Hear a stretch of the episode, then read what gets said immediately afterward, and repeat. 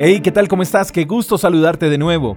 Malaquías capítulo 3 versos 11 y 12 dicen, Tus cosechas serán abundantes porque las protegeré de insectos y enfermedades.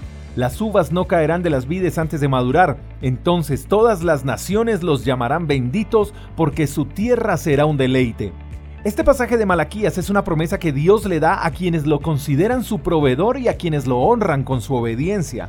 Dice que nuestras cosechas serán abundantes. Eso nos muestra que Dios no es escaso al momento de bendecirnos. Dice que Él protegerá nuestras cosechas de insectos y enfermedades. O sea, Él protegerá nuestros trabajos de todo aquello que quiera dañar la obra de nuestras manos, de todo insecto que quiera comerse nuestro fruto. No tendremos que fumigar porque Dios nos protegerá. Esos insectos representan los pequeños comentarios de envidia que se levantan en contra de lo que hacemos. Son pequeños pero ocasionan grandes daños, pero Dios promete protegernos de todo insecto.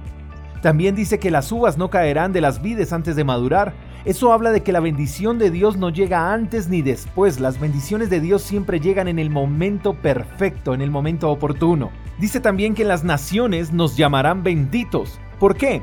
Primero, no dice que algunos nos llamarán benditos, dice todas las naciones nos llamarán benditos. Eso quiere decir que las bendiciones de Dios son tan grandes que no pueden ser ignoradas. Dios hace visibles sus bendiciones ante los demás para que crean en Él. Nos llamarán benditos porque nuestra tierra será un deleite. Eso quiere decir, mi querido amigo, que nuestro negocio, nuestro oficio serán atractivos para los demás. Muchos querrán trabajar con nosotros, muchos buscarán nuestros productos. Todo lo que hagamos producirá tanta bendición que los demás querrán más y más de lo nuestro. ¡Wow! Todo lo anterior es producto de confiar, creer y obedecer. Confiar en que Dios es el que provee todo lo que necesitamos, creer en lo que dice su palabra. Las bendiciones de Dios no son para unos cuantos, las bendiciones de Dios son para todos aquellos que se atreven a creerle.